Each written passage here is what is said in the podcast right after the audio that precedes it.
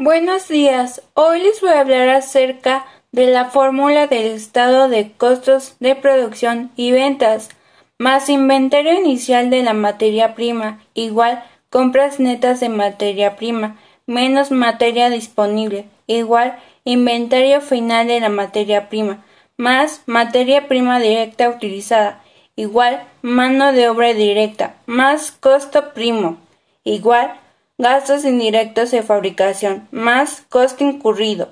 Igual inventario inicial de producción en proceso menos inversión en planta. Igual inventario final de producción en proceso más costo de producción terminada igual inventario inicial de producto terminado menos producto terminado disponible. Igual inventario final de producto terminado costo de producción de lo vendido